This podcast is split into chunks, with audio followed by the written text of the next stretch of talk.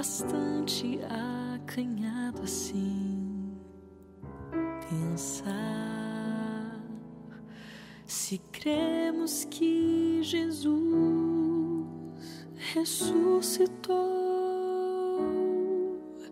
É certeza de que a morte irá findar aqueles que não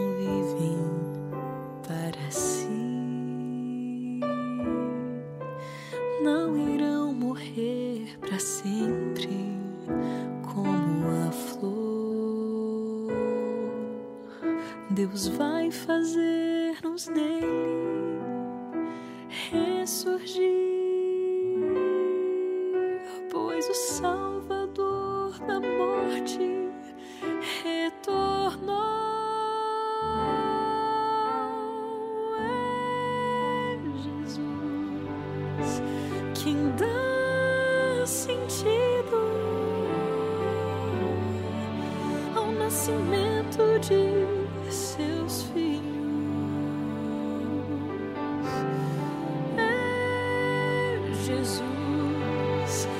também dá sentido à morte do cristão.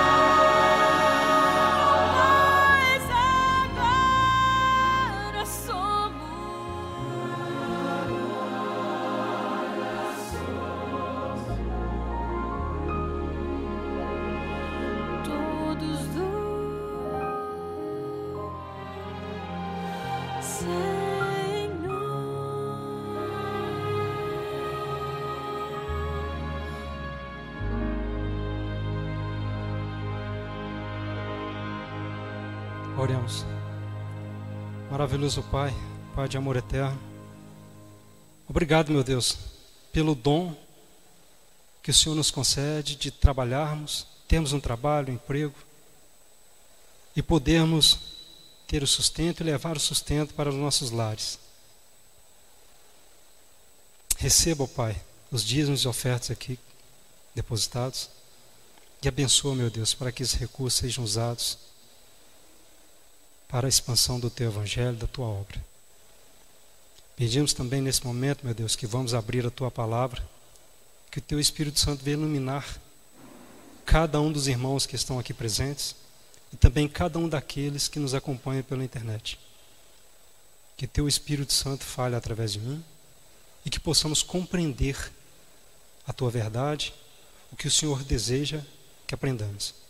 É o que lhe pedimos, agradecidos em nome de Jesus. Amém.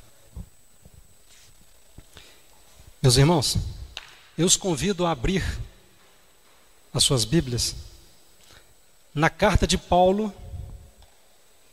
a Filemão. E você também que está nos acompanhando pela internet, abra também a sua Bíblia. Hein? Epístola de Paulo, carta de Paulo a Filemão.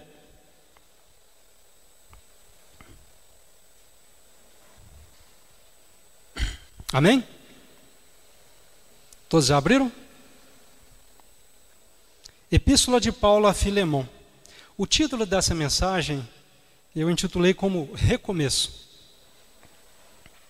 A Epístola de Paulo a Filemão diz o seguinte: versículo 1: Paulo, prisioneiro de Cristo Jesus, e o irmão Timóteo, ao amado Filemão, também nosso colaborador, e a irmã Áfia, e a Arquipo, nosso companheiro de lutas, e a igreja que está em tua casa. Graça e paz a vós outros da parte de Deus, nosso Pai, e do Senhor Jesus Cristo. Dou graças ao meu Deus, lembrando-me sempre de ti nas minhas orações, estando ciente do teu amor e da fé que tens para com o Senhor Jesus e todos os santos.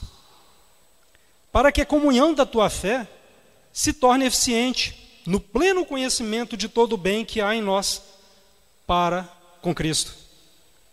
Pois, irmão, tive grande alegria e conforto no teu amor, porquanto o coração dos santos tem sido reanimado por teu intermédio. Pois bem, ainda que eu sinta plena liberdade em Cristo para te ordenar o que convém, prefiro todavia solicitar em nome do amor sendo que sou Paulo, o velho, e agora até prisioneiro de Cristo Jesus.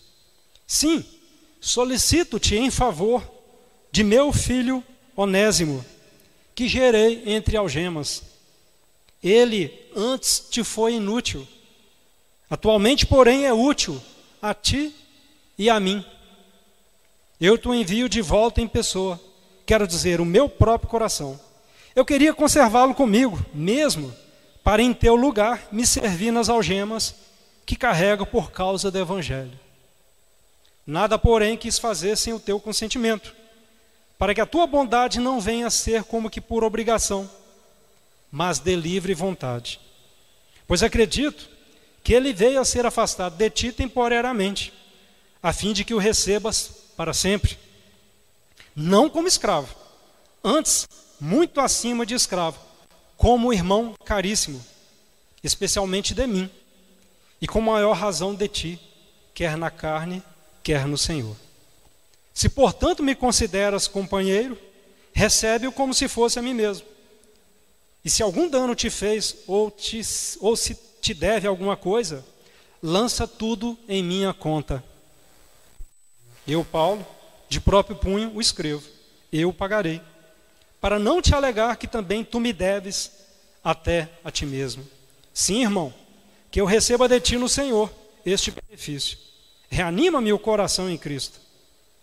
Certo como estou da tua obediência, eu te escrevo, sabendo que farás mais do que estou pedindo. E ao mesmo tempo prepara-me também pousada, pois espero que por vossas orações vos serei restituído. Saúdam-te, Epáfras, prisioneiro comigo em Cristo Jesus. Marcos, Aristarco, Demas e Lucas, meus cooperadores. A graça do Senhor Jesus Cristo seja com o vosso espírito. Irmãos, essa carta de Paulo a Filemão é uma carta pequenininha, né? É um dos menores textos da Bíblia. Mas tem muitos ensinamentos para nós. É uma carta maravilhosa. É uma carta que trata de perdão, trata da graça de Deus e do amor de, dele por nós. Essa carta de Paulo, ela foi escrita por volta do ano 60 depois de Cristo. E foi escrita em Roma. Paulo estava prisioneiro em Roma. E conforme o livro de Atos dos Apóstolos, que a gente pode ver lá no capítulo 28, nós não vamos abrir agora por conta do tempo. Atos dos Apóstolos, capítulo 28, versículo 30 e 31. Lá deixa bem claro que Paulo, enquanto esteve prisioneiro em Roma, foi concedido a ele um privilégio. Qual era esse privilégio? Paulo podia alugar uma casa para que ele ali ficasse. Só que tinha um soldado romano que vigiava ele 24 horas por dia, dentro da casa dele. Então, durante esse período que Paulo teve esse privilégio de ficar, mesmo prisioneiro de Roma, ficar na sua casa que ele alugara em Roma, durante esse tempo é que ele escreveu várias cartas. Ele escreveu várias cartas. E essa carta de Paulo a Filemon me chamou a atenção, porque é uma carta que trata de um assunto, vamos dizer, até um certo ponto, um assunto pessoal. Um assunto de um escravo fugitivo, que pertencia a Filemon. Filemon era o senhor desse escravo. E eu fiquei me perguntando, poxa, o que, que essa carta que trata de um assunto quase que pessoal, né, é, é, tem a ver com um texto inspirado por Deus? Por que, que essa carta, pequena carta, faz parte da Bíblia? Por que, que ela foi escolhida como uma carta pertencente ao cano da Bíblia, né? Agora, também é interessante entendermos que logo no início da carta, a gente percebe que, apesar de ser uma carta intitulada Epístola, Carta de Paulo a Filemon, essa carta não era só para Filemon. Vocês perceberam? No versículo 2 diz no versículo 1, Paulo ele está saudando, no início da carta ele está saudando. Paulo, prisioneiro de Cristo Jesus, e o irmão Timóteo, ao amado Filemon, também nosso colaborador ao amado Filemon. Paulo está se dirigindo a Filemon, ao amado Filemon. E no versículo 2 ele fala assim também, ó. Depois de falar ao amado Filemon, ele fala assim no versículo 2: E a irmã Áfia, e a Arquipo, e a igreja, e a igreja que está em tua casa. Então, apesar de ser uma carta intitulada Epístola de Paulo a Filemon, essa carta foi endereçada a Filemon, a Áfia a Arquipo e a igreja que existia na casa, provavelmente na casa de Arquipo. A Bíblia não diz claramente se a igreja era na casa de Arquipo, mas pela posição aqui da, da estrutura do texto, como a casa é mencionada depois, da, como a igreja é mencionada na casa de alguém após o nome Arquipo, eu posso presumir que essa igreja era na casa de Arquipo, ou na própria casa de Filemon. Então não dá para saber pelo estudo pela, pelo texto bíblico onde ficava realmente essa igreja. Mas dá para entender que essa carta não foi escrita exclusivamente a Filemon. E tem motivos para isso. E aí inicia o que a gente pode considerar ser um texto inspirado por Deus. E o porquê dessa carta fazer parte da Bíblia, né? Então é interessante. Uma epístola a Filemon que também é endereçada a duas outras pessoas e a uma igreja. Irmãos, para a gente entender um pouco mais do conteúdo e das maravilhosas mensagens e ensinamentos que Deus quer nos dar nessa carta, vamos aprofundar um pouco mais contextualizando essa carta. Então a gente já viu que foi falado que essa carta foi escrita a Filemon por volta do ano 60, por Paulo, enquanto ele era prisioneiro em Roma. Quem era Filemon? Filemon era um cristão da igreja de Colossos. A Bíblia não fala isso. Em lugar nenhum na Bíblia você vai ver isso escrito. Mas os, o, que, o que existe de história é, com relação a esse personagem, essa pessoa, Filemon, os teólogos acreditam que realmente ele era um, um, um, um cidadão de Colossos, né, que pertencia à, à, comunidade de Colossos. E a nossa irmã Ellen White, ela também cita isso. que Filemon vivia em Colossos. Colossos era uma cidade da Ásia Menor. Nos dias de hoje, seria uma cidade pertencente ao país Turquia. Por ter escravo, Filemon era uma pessoa rica, era uma pessoa de, de muita posse. Era considerado uma pessoa nobre, né? Pessoa rica era sinônimo de pertencente, a, vamos dizer assim, à nobreza, né? Então ele tinha uma boa condição financeira. E como todo pessoa rica, como toda pessoa rica daquela época, também toda pessoa rica daquela época possuía escravos. Né? Era comum para um homem de boa posição ser senhor de escravos. Colossos, a cidade de Colossos, ficava aproximadamente 16 quilômetros de Laodiceia. E Colossos também ficava próximo à rota que levava a Éfeso. E essa, essa palavra Colossos, o nome da cidade, nos lembra o quê? A carta de Paulo aos Colossenses. Em Colossos foi fundada a igreja, a igreja dos Colossenses. Mas essa igreja não foi fundada por Paulo. Essa igreja não foi fundada por Paulo. Vamos abrir as nossas Bíblias um pouquinho antes da carta de Filemão. Vamos abrir na carta de Paulo aos Colossenses. Carta de, carta de Paulo aos Colossenses. Vamos ver logo no início o que essa carta tem a nos dizer. Carta de Paulo aos Colossenses.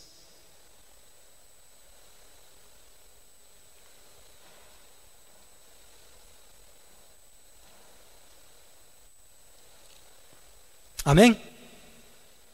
A carta de Paulo aos Colossenses, no, no, versículo 1, diz o seguinte: Paulo, apóstolo de Cristo Jesus, por vontade de Deus e o irmão Timóteo, aos santos e fiéis irmãos em Cristo que se encontram em Colossos, graça e paz a vós outros da parte de Deus, nosso Pai.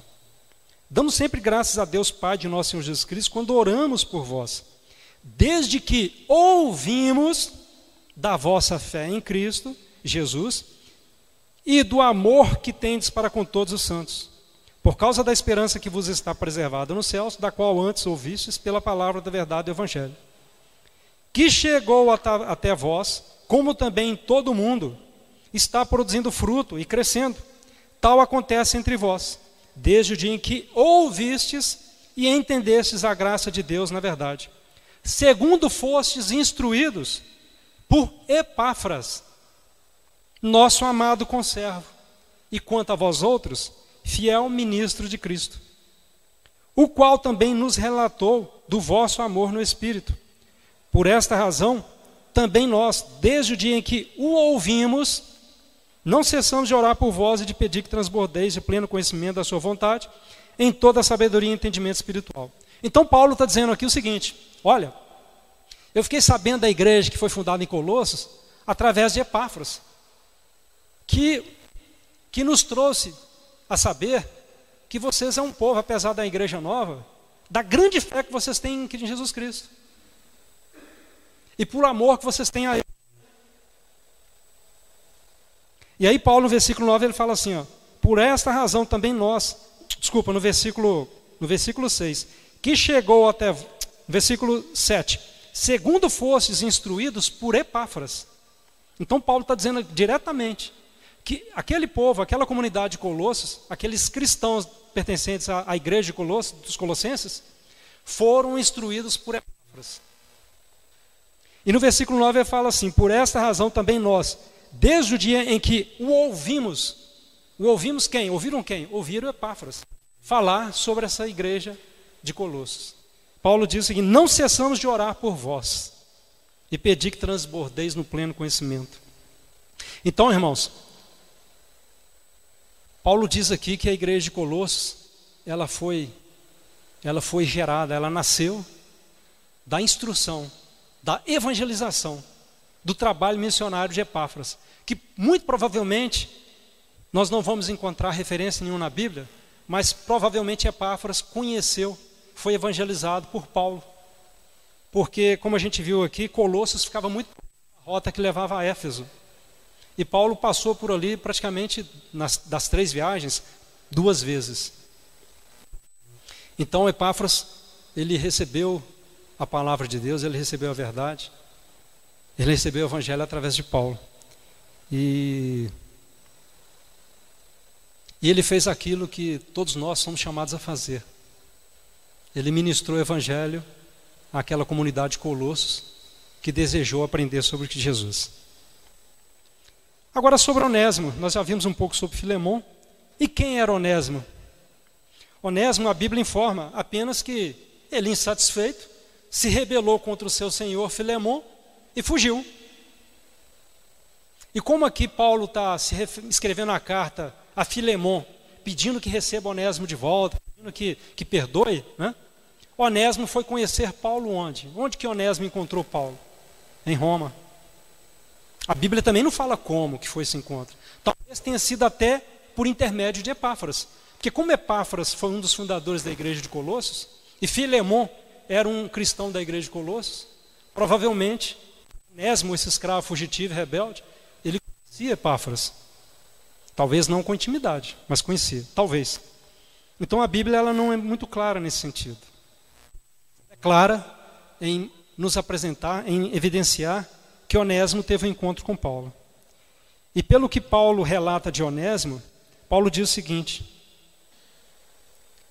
Solicito, no versículo 10, sim, solicito-te em favor de meu filho Onésimo, que gerei entre algemas. Paulo ele evangelizou Onésimo. E Paulo fala assim, ó, olha, Onésimo antes te foi inútil. Que imagina, um escravo que se rebelou contra o seu senhor e foge de uma cidade hoje lá na Turquia e atravessa uma região enorme, uma distância, percorre uma distância absolutamente grande até chegar em Roma. Esse escravo não era um bom servo, né? Ele trabalhava ali revoltado, né? O dia todo, a cada ordem que ele recebia, ele deveria resmungar e, fazer a, a, a cumprir as ordens do seu Senhor contra a vontade dele. Né? Por isso que Paulo fala: antes te era inútil, atualmente, porém, é útil a ti e a mim.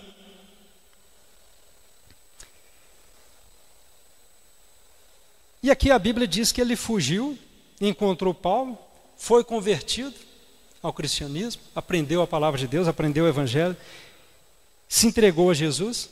E Paulo, aqui no versículo 17, Paulo fala o seguinte: Se portanto me consideras companheiro, recebe-o como se fosse a mim mesmo. E se algum dano te fez, ou se te deve alguma coisa, lança tudo em minha conta. Então, Paulo está mencionando aqui o seguinte: olha, se ao fugir ele te causou, te causou algum prejuízo, coloca na minha conta, eu vou te ressarcir. No livro Atos dos Apóstolos, a irmã Ellen White ela diz que realmente ele ele roubou Filemão. Ele subtraiu recursos de Filemão. Porque quase seria quase que impossível um escravo fugir de onde ele, de onde ele era um servo, de onde ele servia Filemão até chegar a Roma sem recurso nenhum. Seria quase que impossível para um escravo. Talvez não fosse para uma pessoa livre. Então, Onésimo fugiu, talvez levando conforme a irmã Ellen White, consigo dinheiro, recurso do seu Senhor. Quando lemos a carta de Paulo aos Colossenses, no capítulo 4, voltando à carta de Paulo aos Colossenses, no capítulo 4, convido os irmãos a abrirem a epístola de Paulo aos Colossenses, capítulo 4, vamos ler os versículos do 7 em diante. Não todos, mas a maioria deles. Amém? O Paulo, carta de Paulo aos Colossenses, capítulo 4, versículo 7, que diz o seguinte: Quanto à minha situação, Tíquico, irmão amado e fiel ministro e conservo no Senhor, de tudo vos informará. Eu vos envio com expresso propósito de vos dar conhecimento da nossa situação e de alentar o vosso coração.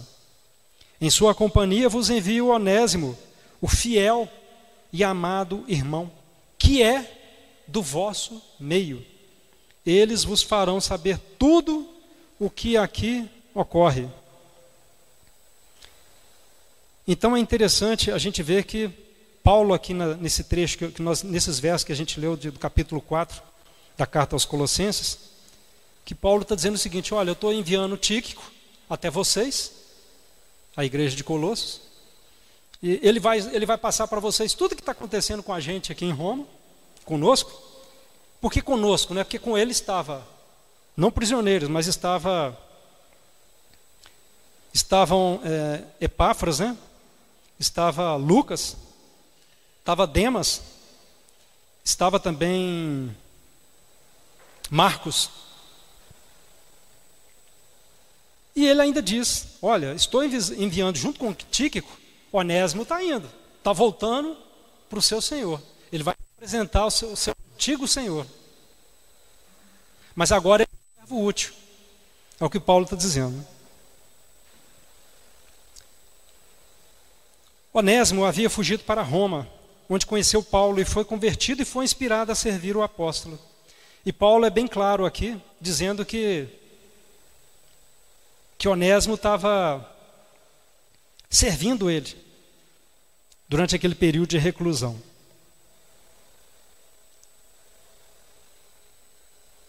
Agora, irmãos, como que Onésimo, tão distante de Roma, foi encontrar justamente Paulo e se converter?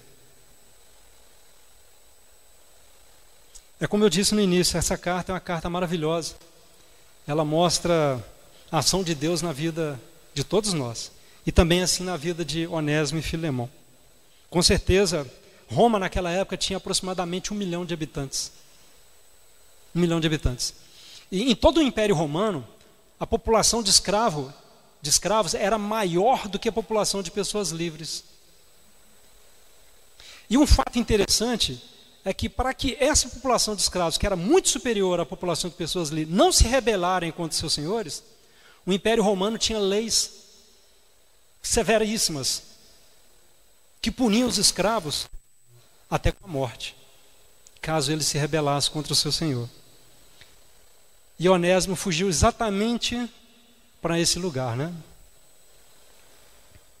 Mas Deus o dirigiu, o direcionou, o guiou até Paulo. E ali Onésimo teve teve o privilégio de conhecer a Jesus e se converter e ainda servir a Paulo. Talvez Onésimo tenha chegado até Paulo através do próprio Epáfras, mas também a Bíblia não, não diz claramente como esse encontro se deu. Mas sabemos que esse, esse encontro foi planejado, foi todo preparado, agendado por Deus. Paulo permaneceu preso por esses dois anos, né? Em que ele recebeu muita gente, né? E durante esse tempo ele, ele pôde contribuir para que Onésimo descobrisse os caminhos de Deus. Deus queria muito mais da igreja de Colossos, e Onésimo seria mais um instrumento nas mãos de Deus para transformar aqueles cristãos. Quando Paulo quando Paulo envia a carta aos Colossenses, como a gente já leu ali no capítulo 4, versículos 7, 8 e 9, Paulo também envia Tíquico e Onésimo. E conforme a irmã Ellen fala, Ellen White, ela diz, né? A carta que Paulo escreveu a Filemon, a Áfia, a Arquipe e a igreja de Colossos, essa carta foi entregue nas mãos de Filemon diretamente por Onésimo. Então era um, um recomeço de um relacionamento, um novo relacionamento que deveria surgir entre Filemon e Onésimo. Então Filemon recebe essa carta pessoalmente de Onésimo. Bom, uma vez que a gente já viu um pouco do contexto em que essa carta foi escrita, que, que todo o cenário que havia em volta, algumas questões ainda nos, nos remetem a dúvidas, né? ou a questionamentos. Como que uma igreja recém-criada, primitiva, ali um pouco, praticamente 30, 35 anos depois da, da morte e ressurreição de Jesus, como é que uma igreja dessa ainda Poderia existir escravidão de pessoas nessas, nessa, nessa igreja? Afinal, que princípios Deus queria ensinar àquela comunidade de Colossos? Irmãos, nas guerras travadas no mundo antigo, o exército vencedor, quando ele não matava todos os adversários, todos os inimigos, aqueles que eles deixavam sobreviver, eram feitos escravos. Era assim que a coisa funcionava nas guerras no mundo antigo.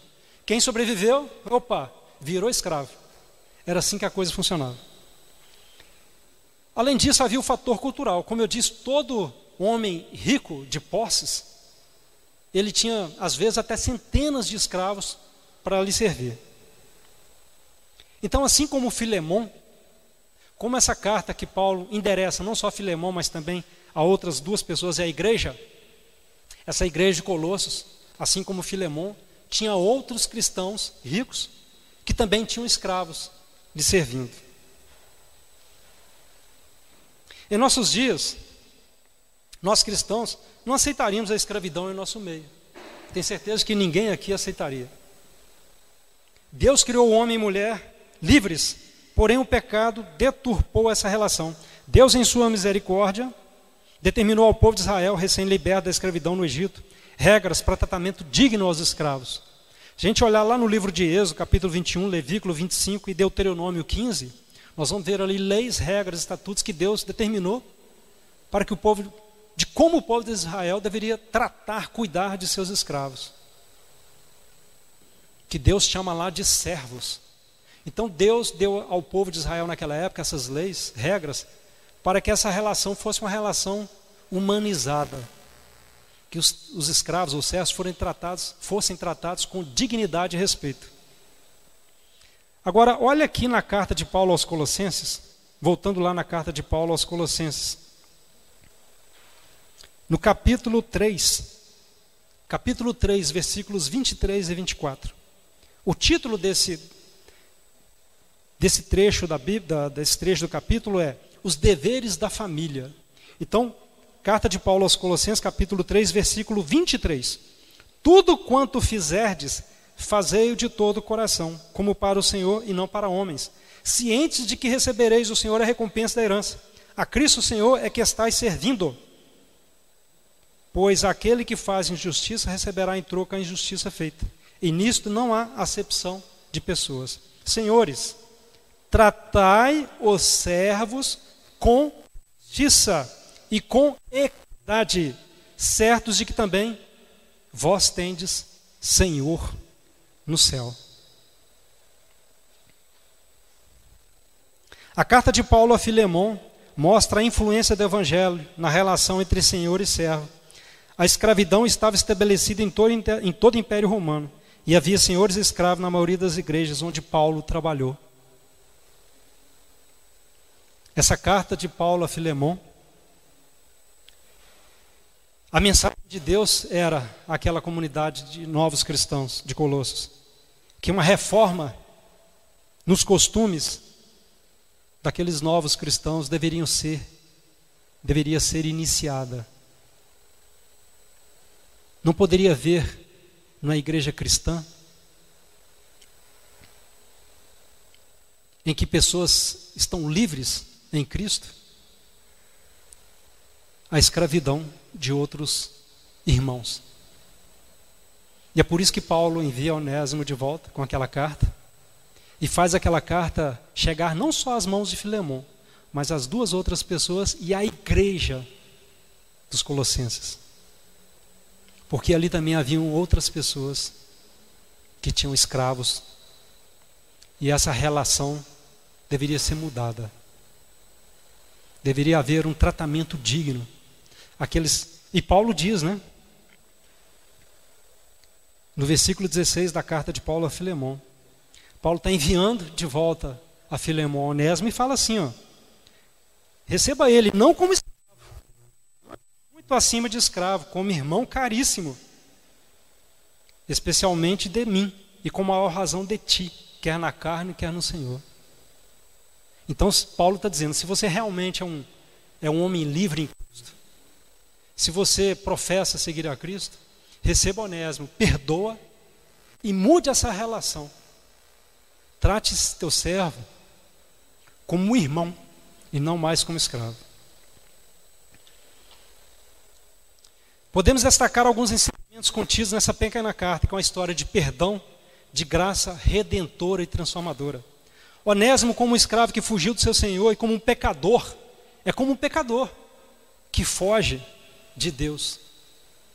Onde que Onésimo imaginava se esconder, fugindo dos seus dentro do Império Romano, que tinha leis severas que punia até a morte escravos fujões. Era muita presunção de Onésimo achar que ele estava livre. Então, nos dias de hoje, Onésimo, a fuga de Onésimo para longe do seu Senhor, como que ele viveria sem recurso nenhum? Onésimo fugiu para a morte. Assim como o pecador nos dias de hoje, que se distancia de Deus, está caminhando em direção à morte eterna. Essa é a primeira mensagem que podemos encontrar nesse, nessa pequena carta. Onésimo era um nome muito comum a a, dado a todo escravo. Então tinha um monte de escravo lá e a maioria deles se chamava Onésimo. Onésimo em grego significa útil. E é por isso que Paulo até brinca aqui, né? Antes ele te foi inútil. Quando ele estava com você, ele era um escravo rebelde, fazia tudo reclamando, murmurando, ou fazia mal feito. Agora ele é útil. Então, o nome Onésimo significa útil. E essa expressão usada, ela ecoa até os dias de hoje. Estamos vivendo como servos de Deus ou estamos servindo apenas homens? O segundo grande mandamento é esse: servir ao próximo, amar. Amar o próximo é servi-lo. Mas será que estamos apenas levantando de manhã, tomando, nos alimentando, indo para o trabalho? E volta para casa, se alimenta e convive com a família e dorme? Será que esse é o único Senhor, o Senhor do nosso trabalho, o nosso patrão a quem servimos?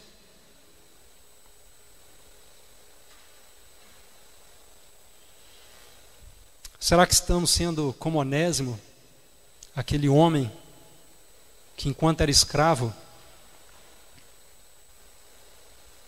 vivia preso em sua rebelião?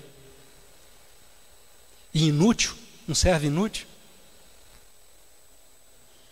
Uma vez que alcançamos a liberdade em Cristo, estamos sendo úteis a Deus, o nosso Senhor?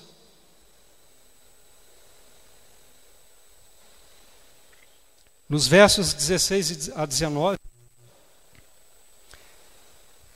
então Paulo diz, no versículo 17: Se portanto me consideras companheiro, recebe-o como se fosse a mim mesmo. E se algum dano te fez ou se te deve alguma coisa, lança tudo em minha conta. Eu, Paulo, de próprio punho escrevo, eu pagarei, para não te alegar que também tu me deves a ti mesmo. Paulo está dizendo, Filemão, se hoje você tem a liberdade que você tem, a verdadeira liberdade que é a liberdade que a gente encontra em Cristo, você deve isso a mim. Ah, você não ouviu o Evangelho diretamente de mim, mas o Evangelho pelo meu trabalho missionário que Deus me delegou e Deus me encorajou a fazer, o Evangelho chegou até você através de Epáfras. Então, a liberdade que há em você, você também deve a mim. Então, perdoa Onésimo. Recebe-o como irmão, não mais como escravo. E Paulo ainda diz que, olha, se ele, se ele usurpou algum bem seu, algum dinheiro, algum recurso, coloca na minha então, Paulo, olha só que exemplo maravilhoso. Paulo, seguindo o exemplo de Jesus, teve misericórdia de Onésimo, intercedeu por ele junto a Filemão, se propondo a pagar o preço pela rebelião, pelos danos causados por ele. Paulo pede que Filemão receba Onésimo como um irmão caríssimo, porque ele agora é filho de Deus, como Filemão também o é. O nosso Senhor nos trata com justiça e equidade. Para Deus somos todos filhos necessitados do seu amor e misericórdia. Isto exige que, no mínimo, tratemos o nosso semelhante da mesma forma. Devemos tratar o nosso semelhante como um verdadeiro irmão, com o desejo de libertá-lo em Cristo. Um trecho do versículo da carta de Paulo, segunda carta de Paulo aos Coríntios, versículo 3, capítulo 3, versículo 17, um trecho desse versículo diz o seguinte: Onde está o Espírito do Senhor, aí a liberdade. Meus irmãos, todos nós ganhamos a liberdade que há em Cristo, a partir do momento que conhecemos a verdade, a partir do momento que tivemos contato com o Evangelho de Jesus. nós ganhamos a liberdade em Cristo. Somente a verdade pode nos libertar. Irmãos, o texto, o texto aqui da Bíblia não relata como é, qual foi o desfecho dessa história. No versículo 21, Paulo, Paulo ele, ele exorta firmemente a Filemão, ele fala assim: olha, certo como estou da tua obediência, eu te escrevo, sabendo que farás mais do que estou pedindo. E nós podemos acreditar com certeza que Filemão agiu conforme Paulo pediu. Porque essa carta, no início, a gente viu, ela foi endereçada a Filemão, a Áfia, a Arquipo e a igreja que havia na casa dele. Se Filemão não tivesse recebido bem essa carta, essa carta hoje não estaria, não faria parte do cânon da Bíblia. Então, como essa carta subsistiu, devemos crer, podemos crer, que Filemão, através de Filemão, Deus iniciou uma reforma naquela igreja, mudando a relação perversa que havia entre senhores e escravos. E eu gostaria de terminar essa reflexão lendo um texto que está em João, se vocês quiserem abrir e acompanhar, Evangelho de João, capítulo 15. Evangelho de João, capítulo 15. Evangelho de João, capítulo 15, versículos 1 e 2, que diz o seguinte: Amém, irmãos? É a parábola da videira. O capítulo 15, versículo 1 diz o seguinte: Eu sou a videira verdadeira, e meu pai é o agricultor. Todo ramo que estando em mim não der fruto, ele o corta. E todo que dá fruto, limpa, para que produza mais fruto ainda. Essa é uma importante e seríssima mensagem para nós. Nós conhecemos o Evangelho, nós aprendemos a palavra de Deus, a verdade bíblica, e nos tornamos, nos tornamos um ramo dessa videira. Mas o alerta da epístola de Paulo a Filemão, e esse alerta que Jesus dá aqui nessa parábola é: você é o ramo da videira. Se você não produzir frutos, você é que nem Onésimo, aquele escravo inútil e rebelde. E Deus alerta ainda mais: você será cortado dessa vinha, porque eu sou o agricultor. Se você não produz bons frutos, você é inútil e será cortado da videira. Essa é a reflexão, irmãos, que eu gostaria de trazer para vocês. E eu gostaria de concluí-la dizendo o seguinte: o inimigo de Deus quer ser o Senhor da sua vida. Da sua vida, da minha vida. O inimigo de Deus, ele quer ser, ele quer te fazer escravo dele. Para que ele tire a sua vida. Não há liberdade longe de Deus. Não há vida plena longe de Deus. Onésimo aprendeu isso. Em Cristo podemos viver na plena liberdade, porque Ele já pagou um grande preço por nós, por mim e por você. E como um pai está agora te esperando para lhe acolher e lhe transformar em Onésimo, um servo útil e digno de salvação. Amém? Senhor Deus, maravilhoso e magnífico Pai, obrigado pelo perdão, meu Deus. O Senhor é um Deus onipotente, onipresente, onisciente. O Senhor sabe e conhece tudo sobre cada um de nós. O Senhor tem o poder de transformar tudo que é mal em bom. Nós lhe pedimos, nós lhe suplicamos pela tua graça, ó Pai, que o Senhor nos transforme em servos úteis através do teu poder. E faça isso continuamente em nós, ó Pai, porque somos imperfeitos. Por favor, meu Deus, nos transforme. Esse é o nosso pedido que o fazemos em nome de Jesus. Amém.